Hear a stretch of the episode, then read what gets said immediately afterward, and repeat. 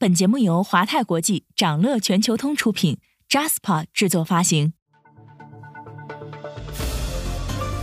掌乐早知道，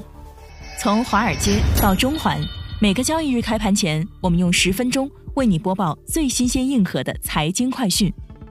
今天是二零二二年十一月十七号，星期四，各位投资者早上好。美国十月 PPI 超预期放缓，和上周降温的 CPI 数据一起反映通胀放缓迹象。美联储的货币政策会因此转向吗？稍后焦点话题将带你关注。不过，首先还是让我们快速浏览一下今天最值得你关注的全球市场动向。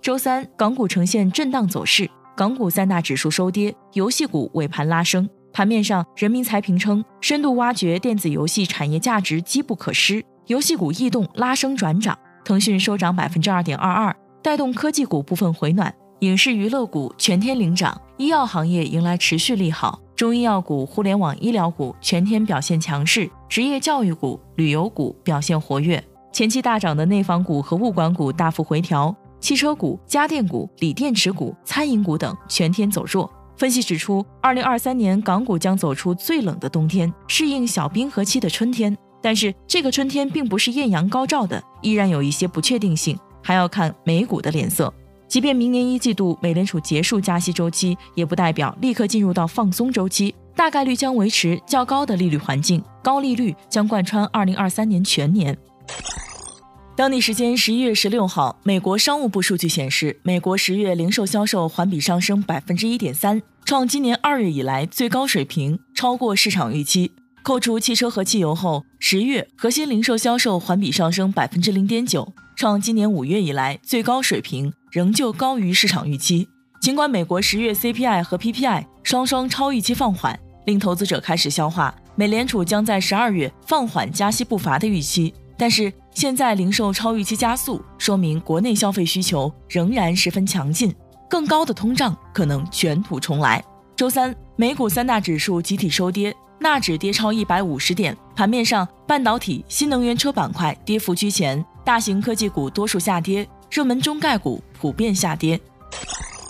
英国十月 CPI 创一九八一年以来新高。英国统计局公布的数据显示，英国十月 CPI 同比上涨百分之十一点一，超出市场预期。食品、燃料和能源价格推动了整体通胀的上涨。剔除波动较大的食品和燃料价格，英国十月核心 CPI 同比增长百分之六点五。仍然超过了市场预期。英国央行预计明年全年通胀将保持高位，并表示可能会在十二月连续第九次加息。如果利率上升幅度达到投资者预期的水平，英国经济将陷入持续两年的衰退。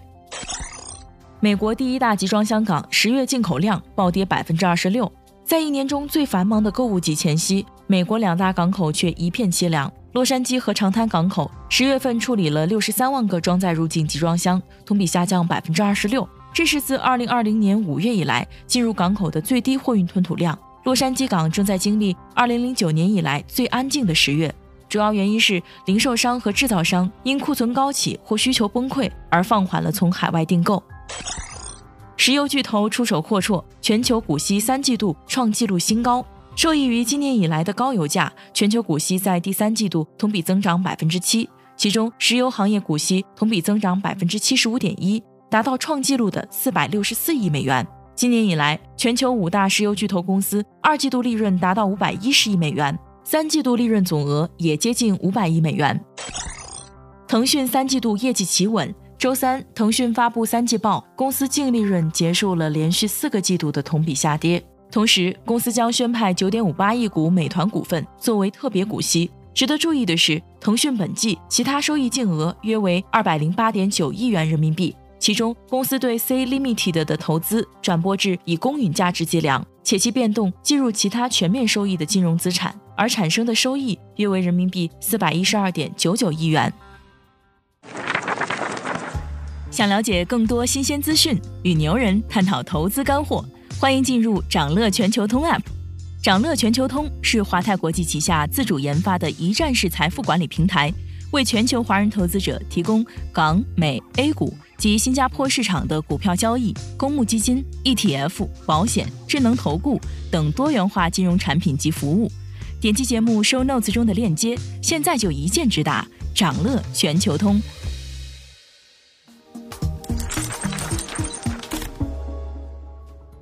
您正在收听的是掌乐全球通早间资讯播客节目《掌乐早知道》。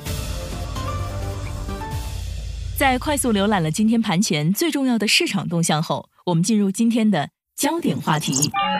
每期节目我们会挑选一个全球最值得中国投资者关注的热点事件，为你从更多视角拆解它可能对市场带来的影响。今天我们关注的是美国十月 PPI 数据。在前不久披露的美国十月 CPI 超预期放缓之后，美国十月的 PPI，也就是生产者价格指数，同样出现了放缓迹象。美国劳工部发布的数据显示，美国十月 PPI 同比增长百分之八，相比上个月有所放缓，超出了市场预期。这也是二零二一年七月以来美国 PPI 数据最低的月度同比增速。美国十月 PPI 最大的惊喜在于服务业 PPI 下降了百分之零点一，这是二零二零年十一月以来的首次下降。服务业 PPI 下降主要是因为燃料和润滑油零售价格大幅下跌了百分之七点七。但是，尽管如此，服务业依然是十月 PPI 的重要推动力。除此之外，十月商品价格环比上涨了百分之零点六，为六月以来的最大涨幅。主要是因为能源价格反弹，其中汽油价格环比上涨百分之五点七，贡献了六成的商品价格涨幅。十月 PPI 公布后，从白宫到华尔街的投资者都展现出对通胀危机逐渐趋向好转的高涨情绪。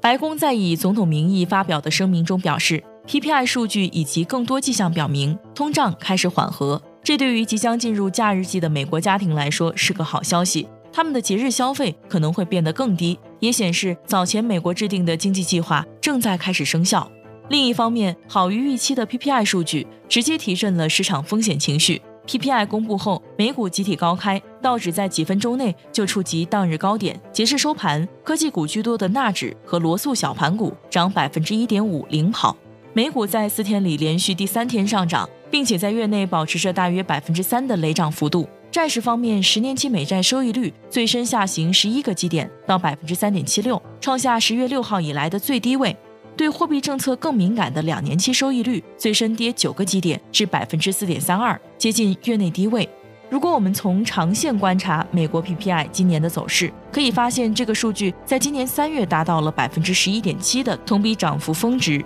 随着供应链改善、需求走软以及众多大宗商品价格走弱，PPI 涨幅从三月开始逐月走低。这次位于今年最低点的十月 PPI 数据和上周的 CPI 数据一起，展现了美国通胀可能触顶的迹象。上周，美国劳工统计局公布的十月 CPI 同比上涨百分之七点七，超预期放缓，创九个月新低。美国十月的 CPI 和 PPI 先后证明了美联储在十二月降低加息步伐的可能性正逐步上升。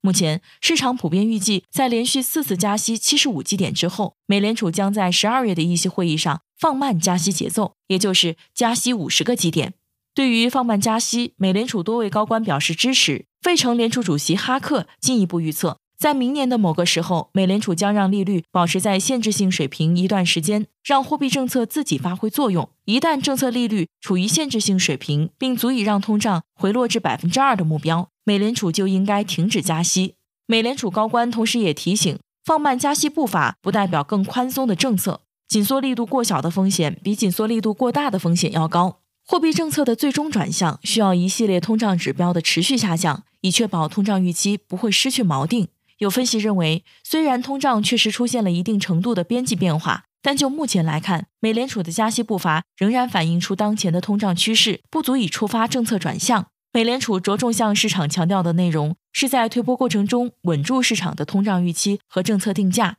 尽管美联储陆续释放鸽派信号，市场对放缓加息的预期提高，但面对后续步伐，美联储陷入了为难境地。过去不到一年的时间里，美联储已经将基准利率提高了三点七五个百分点，房地产等对利率敏感的部门，在更高的借贷成本重压下摇摇欲坠。下一阶段的决策要困难得多。因为有太多问题需要权衡和注意，例如劳动力市场前景、金融稳定、系统中累积的紧缩、货币政策的滞后性，以及对通货膨胀演变存在的巨大不确定性。更加重要的是，世界经济中长期已经发生了结构性变化。二零二二年经济持续看衰，二零二三年经济的不确定性也将大大增加。